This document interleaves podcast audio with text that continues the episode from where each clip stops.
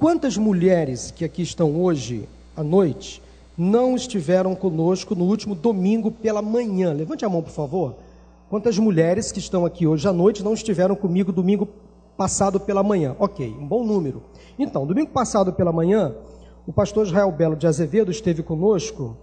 O pastor Israel Belo é pastor da Igreja Batista de Itacuruçá, na Tijuca. Ele esteve conosco e ele trouxe é, de presente para oferecer exemplares de um livro que ele escreveu. E esse exemplar foi distribuído gratuitamente às mulheres que estavam aqui domingo passado. Ele trouxe 780 exemplares e algumas mulheres não receberam porque faltaram, né? Ele não trouxe exemplares suficientes. 780 foram distribuídos e algumas mulheres não receberam. Então nós conseguimos uma caixa extra desses livros e no final do culto, aquelas mulheres que não receberam vão receber gratuitamente esse livro.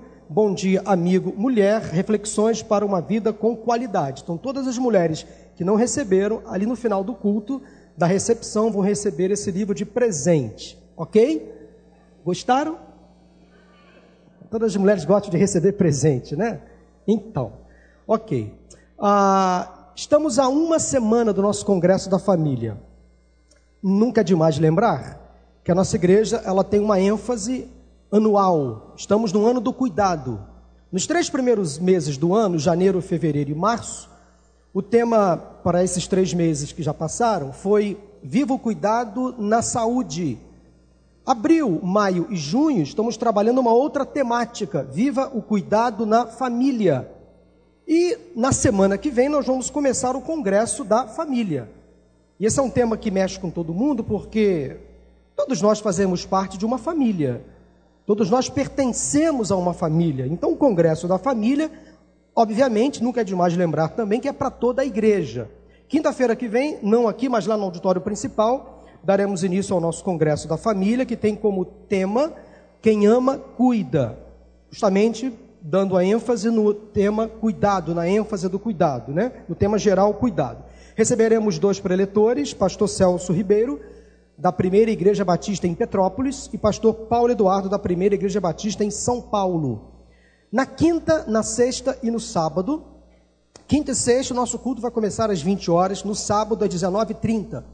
Quinta, sexta e sábado, antes do culto, aqui embaixo na tenda, nós teremos algumas ações de cuidado. E a minha esposa, junto com o Ministério de Mulheres, ah, nós vamos ter algumas ações de cuidado para as mulheres. Vamos ter algumas maquiadoras aqui para vocês algumas esteticistas aqui para vocês. E elas farão esse trabalho de forma também gratuita. Então vocês, mulheres, virão para o congresso e serão maquiadas aqui. Olha só que chique, hein? Posso ouvir um amém? Vocês não gostaram, não? Claro que sim, né? Então vocês virão para o nosso congresso, chegue, procure chegar duas horas antes. A partir de seis horas da tarde, as maquiadoras já estarão aqui para maquiar vocês. Então, quinta, sexta e sábado, vamos ter maquiadores, esteticistas, e para os homens, vamos também ter barbeiros, que vão fazer a barba, o cabelo e o bigode. Sabe, vai ser aquele trato, né? Então, como o tema é cuidado, então você será aqui muito bem tratado, muito bem cuidado pela nossa igreja no próximo final de semana, a começar de quinta-feira, o Congresso da Família. No domingo teremos aí também outras novidades e você não pode perder. No sábado pela manhã, às 9 horas, teremos um encontro de homens e mulheres.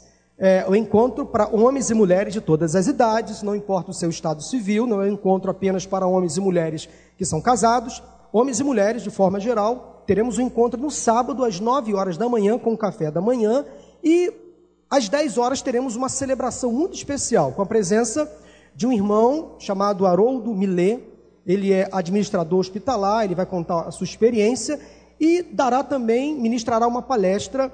Homens são de Marte, mulheres são de Vênus. Essa vai ser o tema da, esse vai ser o tema da palestra do sábado pela manhã. E vamos receber a cantora Josiane, que vai estar aqui com a gente no sábado pela manhã.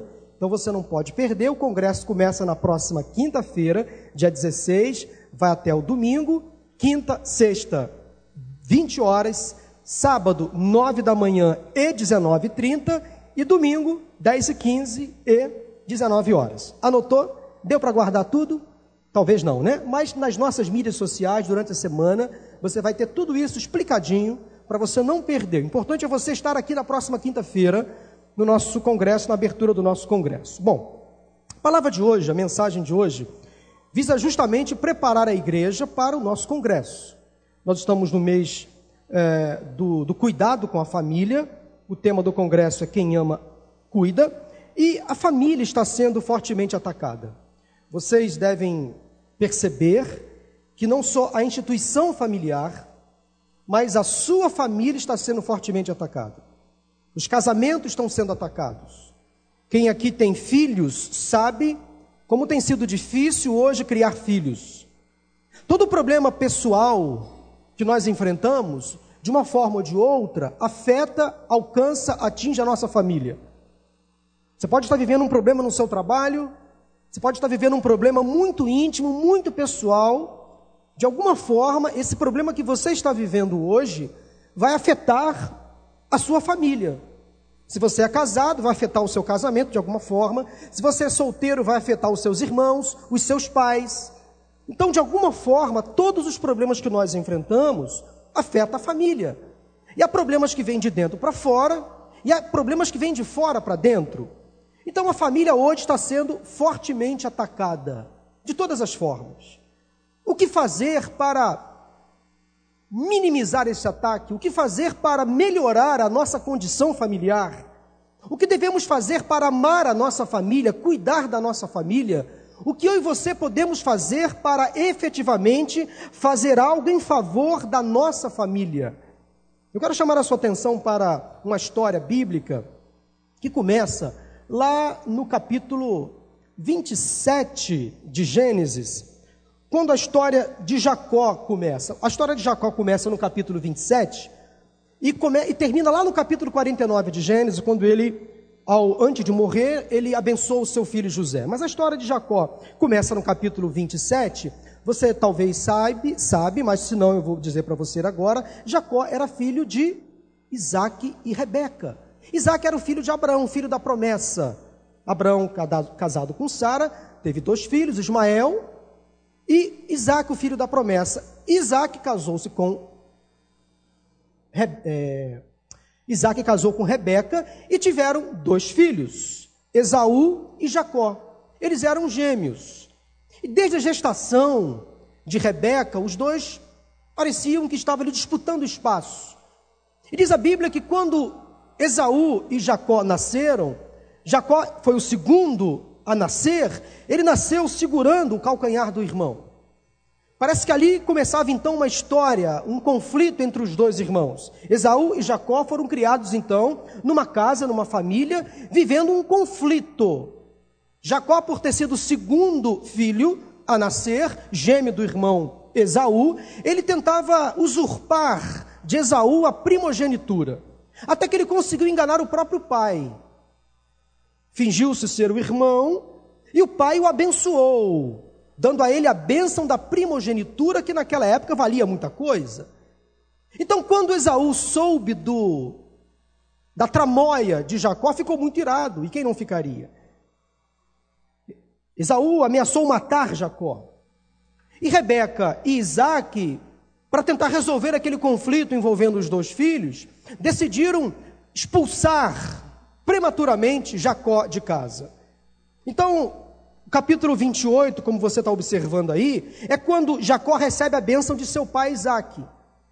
Então, aconteceu aquele embrólio familiar, Esaú ameaçou Jacó de morte, Rebeca, para proteger Esaú, disse: Filho, sai de casa, vai para a casa do seu tio, vai para longe, vai viver a sua vida, porque se você permanecer aqui, o seu irmão vai te matar.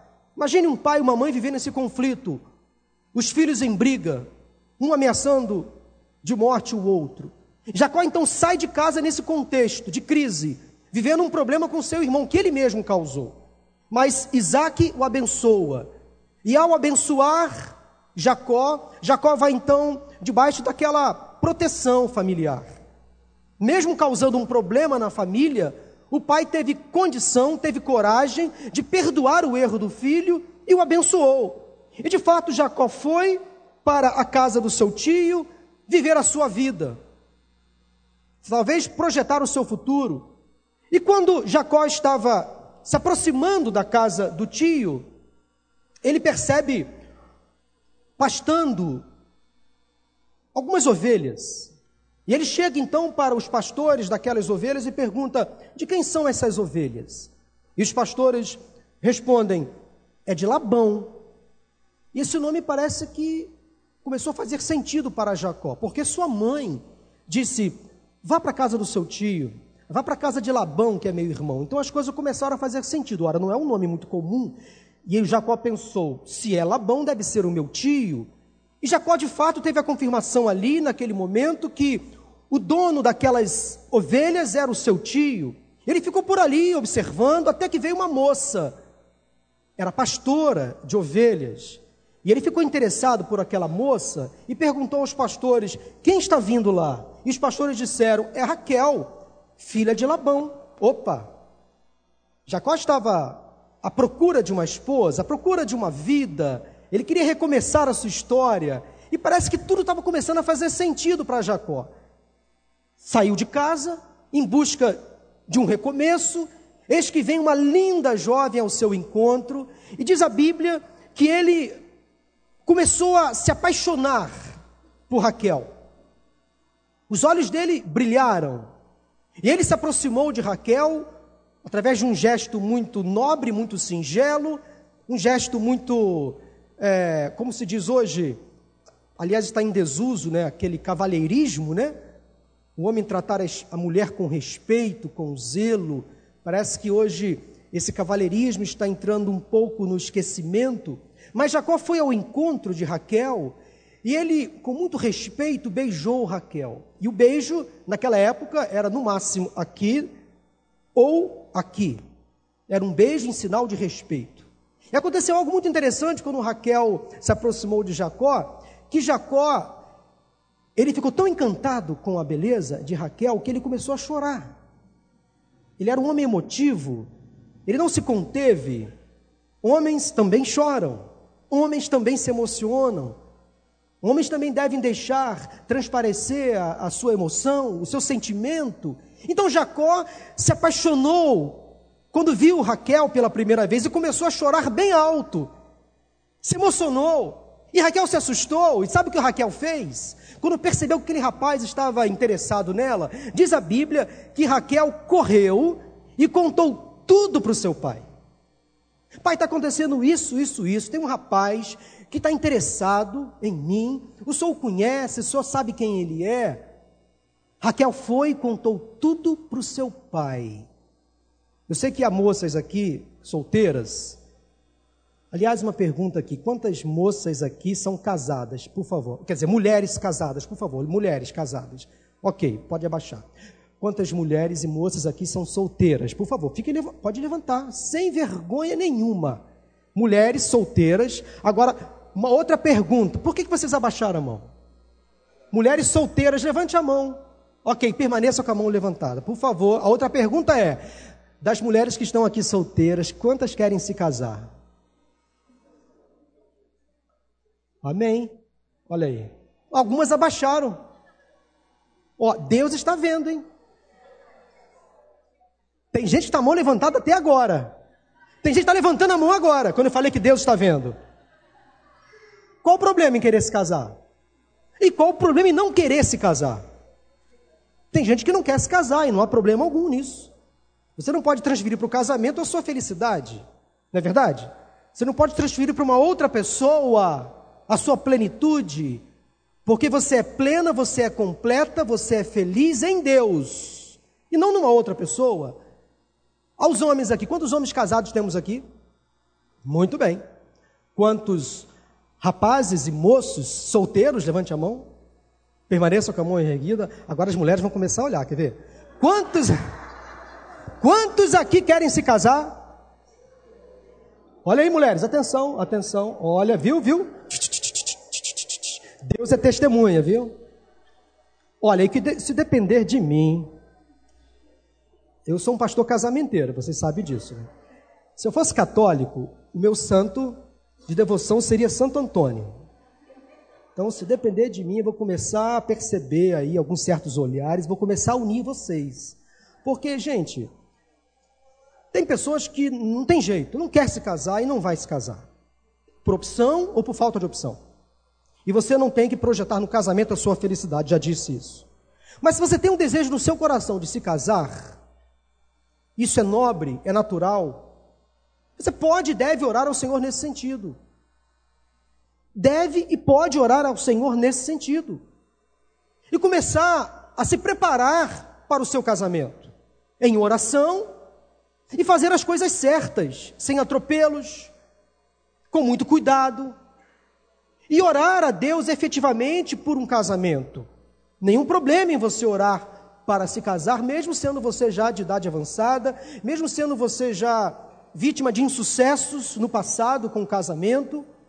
Então, se há um desejo no seu coração, amém por isso, lute, ore a Deus nesse sentido e faça alguma coisa. Pessoalmente falando, comece a se programar para você namorar alguém, você ter um relacionamento saudável de namoro, de noivado e um futuro casamento. Eu costumo dizer que todo bom casamento começa com uma boa amizade. Desta boa amizade leva um bom namoro, um bom noivado e um bom casamento. Agora, não inverta as coisas. Eu vejo muitos casais, muitas pessoas querem de fato se casar, mas elas se atropelam, elas tomam decisões precipitadas. E já começam a orar juntos, sem se casar. Já começam a ter relação sexual sem se casar. As coisas tudo que começa da maneira errada vai dando errado, vai dando errado e acaba errado. Aí vem a frustração, vem o sofrimento. Então faça a coisa certa, ore ao Senhor, peça conselhos se for preciso. Mas enfim, Jacó foi em busca da futura esposa. E aí, quando Raquel comenta com seu pai acerca de Jacó, Jacó se interessa pelo sobrinho e futuro genro. Então, aí, a partir do capítulo 29, já partindo para o encerramento do capítulo 29, Jacó então vai ao encontro de Labão, seu tio, ainda não era o seu sogro. Então Jacó, ao se aproximar de Labão, Labão logo faz uma proposta: Bom, já está aqui um mês comigo, trabalhe mais, fique aqui comigo. Trabalhe comigo, fique aqui alguns anos. Jacó era apaixonado por Raquel. Então Jacó fez uma, uma proposta a Labão disse: Meu tio, eu trabalho para o senhor durante sete anos, para ter direito a me casar com Raquel, a quem eu amo. O que, que Labão fez? Concordou. E diz a palavra que esses sete anos pareceram dias para Jacó, poucos dias, pelo tanto que ele amava Raquel. Imagine você, um homem apaixonado, emotivo, sensível, trabalhar sete anos para ter direito a se casar com a mulher que você se apaixonou, e aqueles sete anos parecendo para você poucos dias. Foi esse o sentimento de Jacó.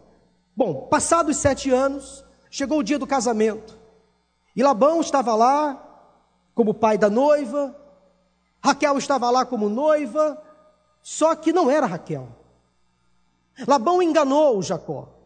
E o pior, Jacó só percebeu o engano no dia seguinte, depois que a noite de núpcias passou, imagine você, um homem, se casar com a mulher errada e só perceber depois.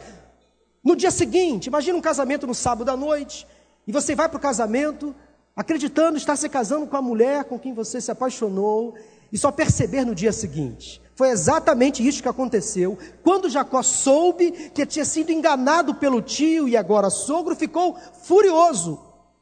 Ficou com muita raiva, ficou amargurado e brigou brigou com o sogro, brigou com o tio. Por que, que o senhor fez isso comigo?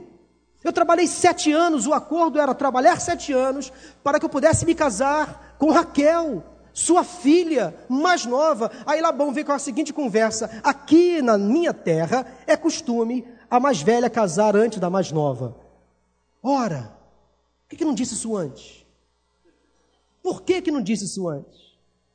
Jacó foi enganado, assim como ele enganou seu pai, assim como ele enganou seu irmão, agora passar a perna nele, o próprio sogro, o próprio tio. E é inevitável fazer um trocadilho com a palavra Labão para Lambão. Porque fez uma grande lambança na vida de Jacó. Agora estava Jacó casado com a mulher que ele não amava, A Bíblia diz que Raquel era bela, atraente aos olhos de Jacó, e Lia tinha olhos meigos. Eu fico pensando, o que, que significa olhos meigos? Seria olho de peixe morto? Aquela coisa assim meio de, não sei. O que eu sei é que Jacó não se apaixonou pelos olhos meigos de Lia. Ele se sentiu atraído por Raquel, que era bela, atraente. E nós homens somos visuais. Nós nos apaixonamos, somos tão bobos, né? Nos apaixonamos pela embalagem, não pelo conteúdo. Às vezes nós nos enganamos. As mulheres são mais auditivas, elas sim se apaixonam primeiramente pelo conteúdo. O cara pode ser feio que dói, mas se ele chega com uma palavrinha assim mais adocicada, aquela conversa de cerca Lourenço, quando ele começa a impostar a voz, ele leva ela na maciota. É ou não é? É verdade. Eu olho para o meu passado. Eu olho para o meu passado. Eu era, ainda sou, assim, meio desengonçado, feinho que dói. Eu era, assim, um camarada que não me vestia muito bem. Mas era educado, ainda sou. Era atencioso, ainda sou. E Maura, ela se encantou não pela embalagem, porque eu não tinha nada a oferecer, me vestia muito mal, não combinava as roupas. Hoje eu combino melhor, eu sei que um sapato marrom tem que combinar com uma pulseira marrom, com um cinto marrom. Aprendi com ela. Eu sei que o amarelo combina um pouco com o marrom, eu gosto muito de cor marrom. Então eu tento me, me arrumar agora melhor, mas graças a ela, ela me ajudou. Ela que às vezes me veste, ela que compra as minhas roupas, ela escolhe o meu guarda-roupa. Se fosse depender de mim, eu estaria até hoje me vestindo todo desengonçado, porque eu não era atraente aos olhos dela. Mas ela se apaixonou pelo conteúdo. Se apaixonou pelo conteúdo. As mulheres são assim. Elas se apaixonam pelo conteúdo. Nós que somos homens, nos apaixonamos, via de regra, pela embalagem. Então, Jacó se apaixonou pela embalagem de Raquel e fez bem. Nesse caso, ele acertou, porque de fato Raquel, pelo que se sabe, ela é muito bonita. Mas aconteceu então que Jacó estava casado não com Raquel, estava casado com Lia, mulher que ele não amava, que tinha olhos meigos. E aconteceu então que Jacó fez uma outra proposta, ele não tinha o que fazer agora. O que você faria no lugar de Jacó? Continuaria casado com uma mulher que você não amava? Ou tentaria investir mais uma vez na mulher que você ama ou amava e para se casar com ela? Foi o que Jacó fez. Meu tio, meu sogro, agora é sogro, não tem jeito, né? Eu trabalho mais sete anos para me casar com Raquel.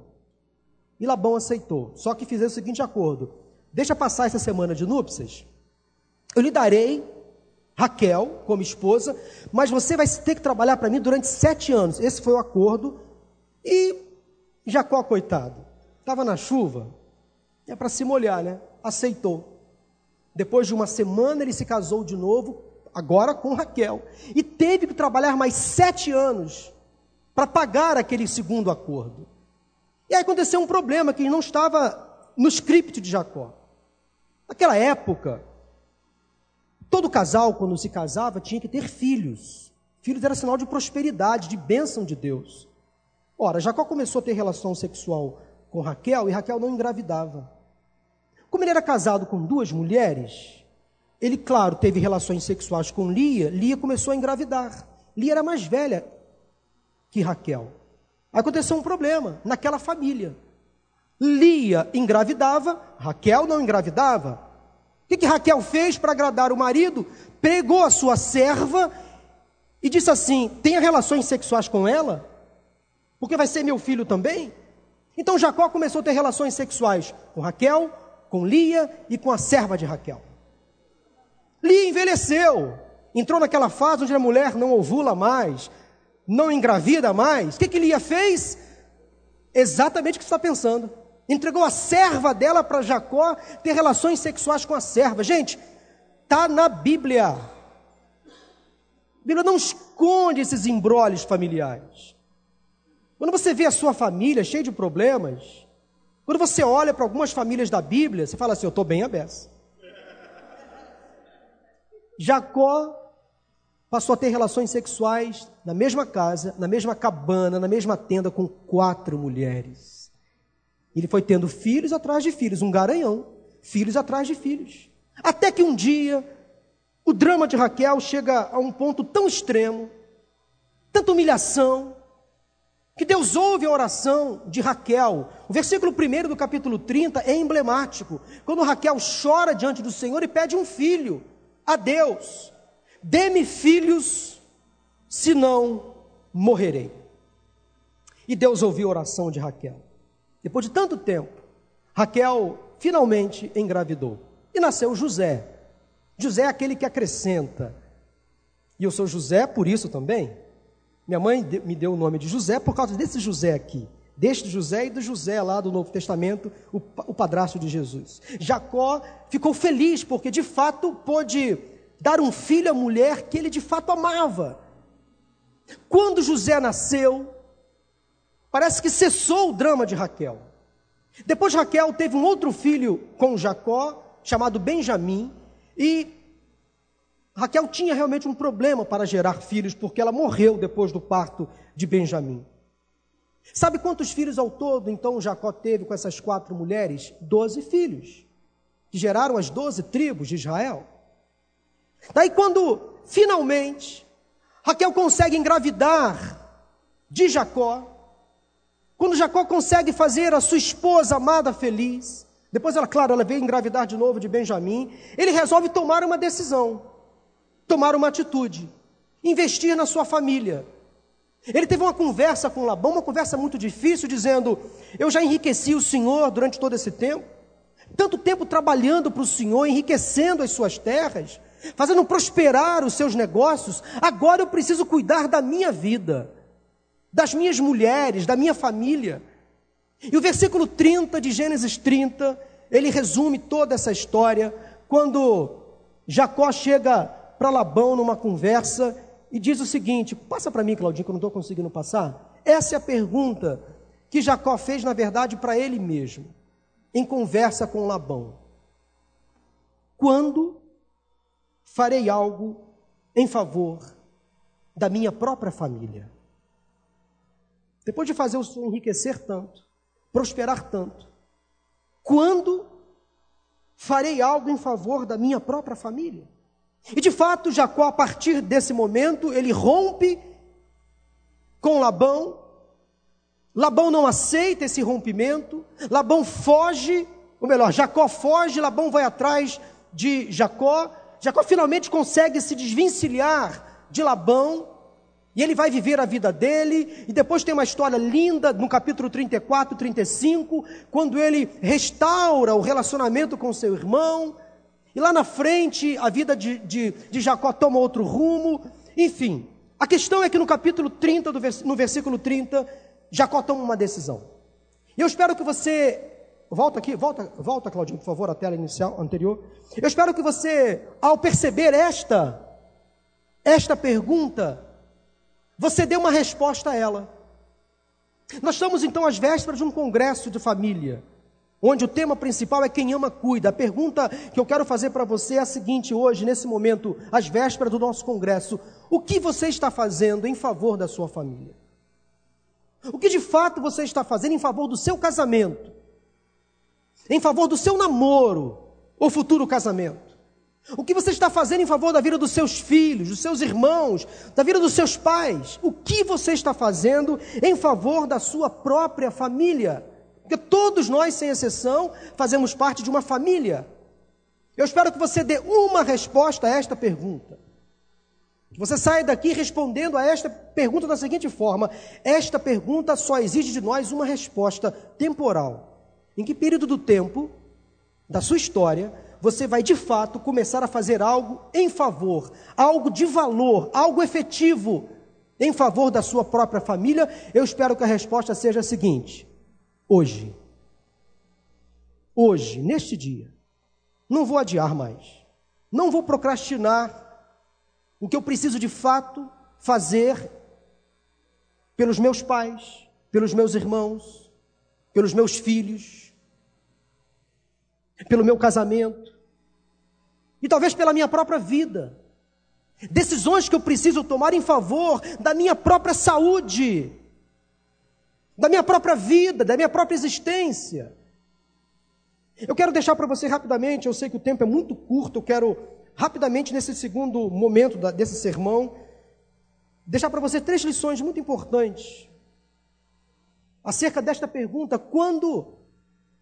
Quando farei algo em favor da minha própria família? Como você deve fazer algo em favor da sua própria família? Como você deve cuidar da sua família? Como você deve investir na sua família? Em primeiro lugar, aí sim, coloca a tela, Claudinho, por favor. Você deve identificar o Labão. Identificar quem ou o que está atacando a sua família. Faça essa pergunta para você nesta noite: quem está atacando a minha família? Quem está atacando o meu casamento? Quem está atacando a vida dos meus filhos? Dos meus irmãos, dos meus pais? O Labão que eu coloquei aqui entre aspas, pode ser uma pessoa, pode ser alguém que você conhece, alguém com quem você se relaciona. Quem está te fazendo mal? Com quem você vem mantendo um relacionamento tóxico, destrutivo, a ponto de você agonizar. Quem sabe você se prendeu a alguém num namoro, num relacionamento fora da vontade de Deus. Este alguém é o Labão, que está te enganando, te prejudicando, te colocando para baixo. É importante que você identifique quem é esta pessoa, ou o que. Porque Labão pode não ser uma pessoa, mas Labão pode ser um sistema de valores. Labão pode ser uma ideologia. Labão pode ser alguma coisa, talvez o seu dinheiro, os seus bens, os seus recursos. Então você tem que identificar quem ou o que está atrapalhando o meu casamento, prejudicando a minha família. Quem sabe o que são as drogas que invadiu a sua casa, que tem destruído a vida dos seus filhos, talvez as más companhias, lá na escola, lá na academia, no trabalho, quem ou o que está atacando a sua vida, destruindo o seu, a sua família, o seu casamento. Mas entenda uma coisa: Labão, esse quem ou o que, Labão não é o seu inimigo. O seu inimigo é quem está por trás de Labão.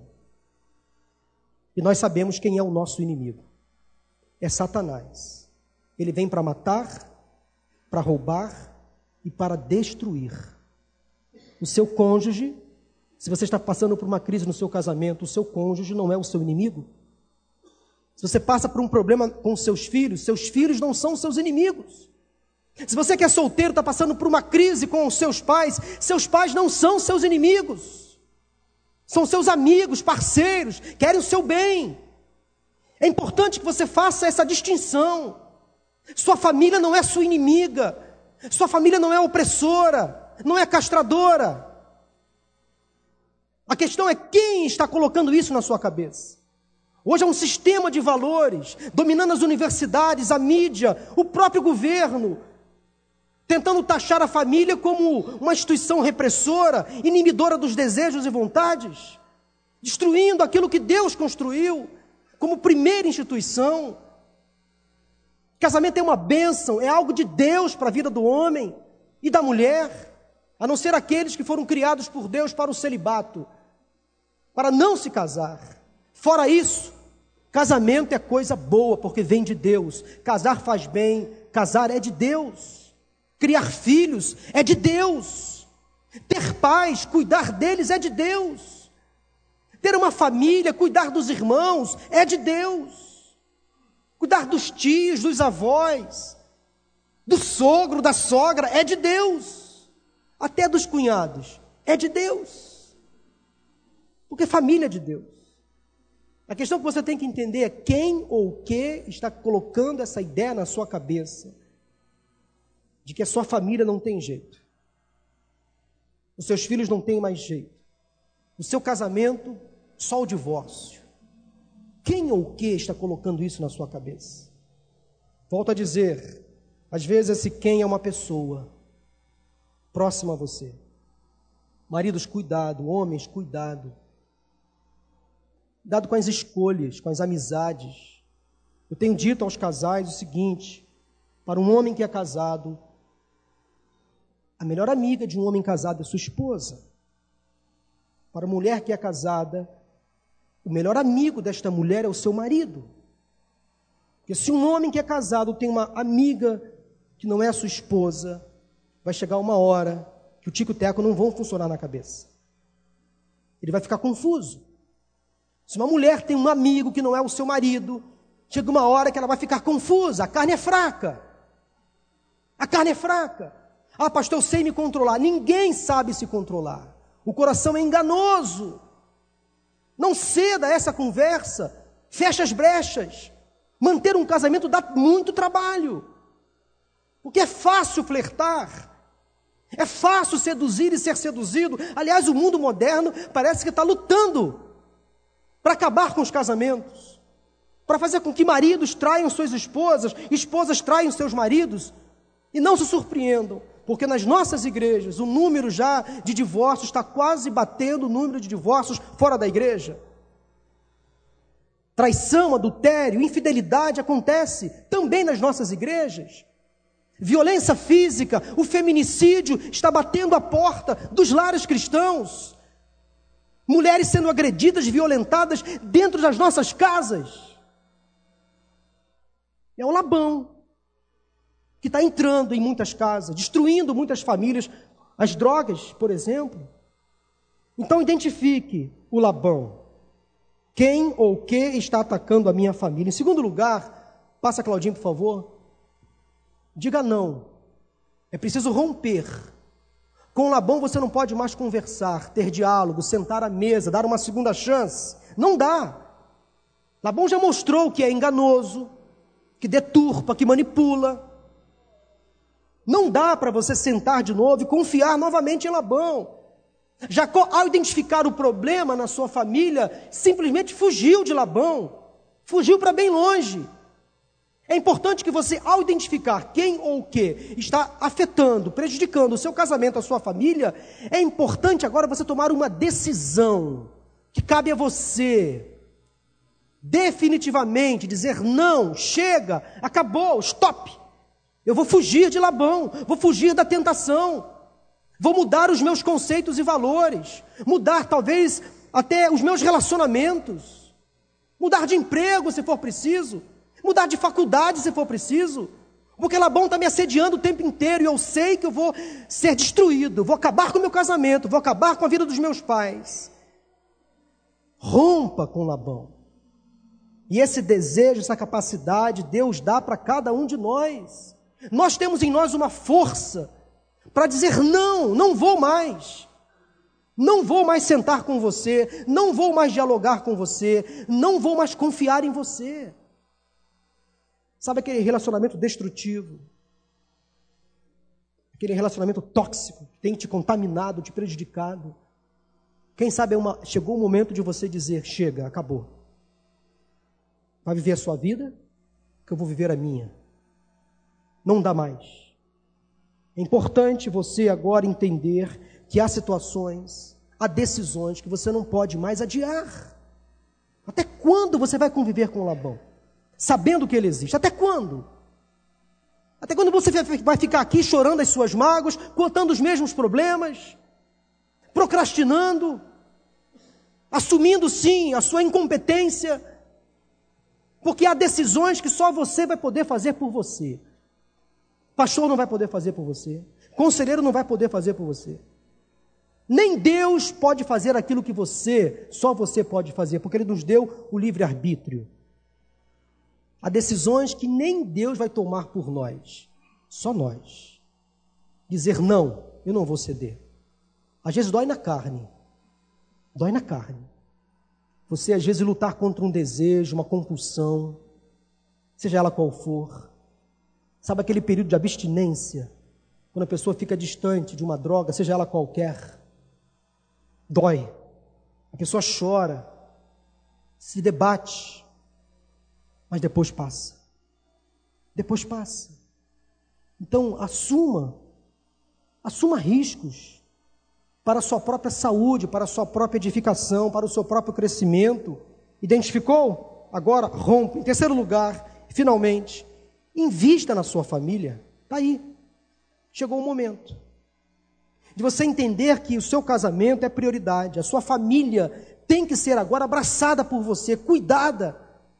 A sua vida tem que ser prioridade para você. Você tem que ter amor próprio. Melhorar sua autoestima. Invista na sua vida, na sua saúde física, emocional e espiritual. Invista no seu casamento se você é casado. Aborte a ideia do divórcio, risca do seu vocabulário, busque ajuda, vá para uma terapia. Tem conselheiros aqui na igreja, nós temos cursos à sua disposição. Cuida de você, continue fazendo os passos nas partilhas, cuida de você, não desista da sua família, não desista dos seus filhos, não desista dos seus pais. Eu tenho dito isso em algumas pregações que eu faço, porque eu, eu chego às vezes no meu gabinete filhos que expõem alguma dificuldade com os pais. E alguns filhos parece que os pais envelhecem e esses filhos parece que não dão esse carinho aos pais. Abandonam. Abandonam, colocam num asilo qualquer e não visitam. Olha, nada contra você ao, em não podendo ter os seus pais perto, caso eles sejam idosos. Nada contra você colocá-los numa casa de recuperação, num asilo, desde que você acompanhe, desde que você cuide deles. Aliás, domingo que vem é dia das mães. É só para lembrar. Se você tem mãe viva, visite, ligue, manda uma mensagem, faça alguma coisa. Por favor, não deixe sua mãe morrer. Não deixe. Para depois você lamentar. Ah, eu deveria ter feito tanto por ela. Ou por ele, meu pai. Cuide da sua família, cuide dos seus filhos. Pais, não terceirizem a educação. Cuidado com o celular. Olhe o que eles estão acessando. Olhe as conversas dos grupos que eles fazem parte. As mídias sociais que eles, o que eles estão curtindo, comece a olhar, comece a olhar o que eles estão aprendendo na escola. Faça isso, isso é investimento. Vamos começar um congresso semana que vem, é investimento na família. Esteja aqui. Ah, pastor, eu não sou casado, não é para mim, é para você. Eu estou passando por problemas no meu casamento, com os meus filhos. É para você. Pastor, eu não vou me casar por opção. O congresso é para você. Porque todos nós pertencemos a uma família. Chegou o momento de você realmente fazer algo de valor. Cuidar da sua família. Invista. A boa notícia é que ainda dá tempo. E para terminar, versículo de 1 Timóteo, capítulo 5, versículo 8 quando Paulo disse a Timóteo, seu filho na fé, se alguém não cuida de seus parentes, e especialmente dos de sua própria família, negou a fé e é pior do que um descrente. Esse versículo, quando eu li ele pela primeira vez há muito tempo atrás, foi um tapa na minha cara. Foi um tapa. Eu tenho que cuidar dos meus pais, dos meus irmãos, depois, quando eu me casei, eu tenho que amar a minha esposa, cuidar dos meus filhos, não vou desistir deles nunca. Isto é cuidado. Vamos orar nesse momento? Eu quero pedir que você faça uma oração comigo. Que você faça uma oração de dedicação, de entrega. Não vou convidar você para vir aqui à frente, não. Hoje não. Aí do seu lugar, do seu, da sua cadeira, eu quero que você faça uma entrega. Eu quero que você ore pela sua família. Se você é casado, quero que você ore, ore pelo seu casamento, pelo seu cônjuge. Se você é viúvo e tem filhos ou netos, ore por eles. Se você é divorciado, perdoe. Se ainda há traumas no seu coração, em função de um relacionamento que se desfez, perdoe. Cuide dos seus filhos. Cuide da sua família. Filhos, cuidem dos seus pais. Eu quero que você faça esse tipo de consagração, de entrega, de dedicação. Aí no seu lugar, sentado onde você está. Consagre a sua família ao Senhor. Decida hoje fazer algo em favor da sua família, em favor do seu casamento. Peça a Deus que traga ao seu conhecimento a sua cognição, a sua consciência. Quem ou o que está atacando o seu casamento e a sua família? Quem é o Labão? Uma vez que você já identificou, rompa com o Labão definitivamente. Assuma hoje essa posição. Deus vai te dar graça para você fazer isso. Agora, assuma a sua posição. E finalmente, decida investir de vez no seu casamento e na sua família. Senhor Deus e Pai, eu coloco em nome de Jesus a vida desses irmãos, amigos em tuas mãos. Que esta palavra de hoje possa trazer ânimo, encorajamento, força a cada irmão e a cada irmã nesta noite. Eu te peço a Deus pelos casamentos aqui representados, por aqueles que são casados, para que renovem hoje os seus votos, que mantenham o compromisso de permanecerem casados até que a morte os separe. Aqueles que por alguma razão já estão divorciados, Senhor, ó Deus, perdoa. Talvez qualquer sentimento ainda de amargura em relação ao ex-cônjuge, qualquer retaliação que ainda hoje é feita. Ó Deus, permita que essa pessoa, uma vez divorciada, ela possa se relacionar bem com seu ex-cônjuge, em função até dos filhos, que precisam ser bem cuidados, bem tratados. Senhor, se tu tens planos para reconstruir a vida conjugal, ó Deus, no teu tempo, faça isso em nome de Jesus. Se alguém aqui, de forma sincera, pediu ao Senhor um casamento, se for da tua vontade, faça isso em nome de Jesus. Traga uma pessoa de Deus para a vida desta pessoa.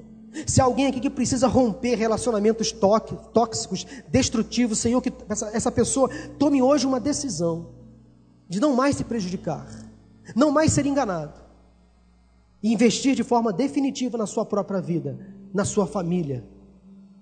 É o meu pedido, é o meu desejo, e eu oro em nome de Jesus. Amém, amém e amém.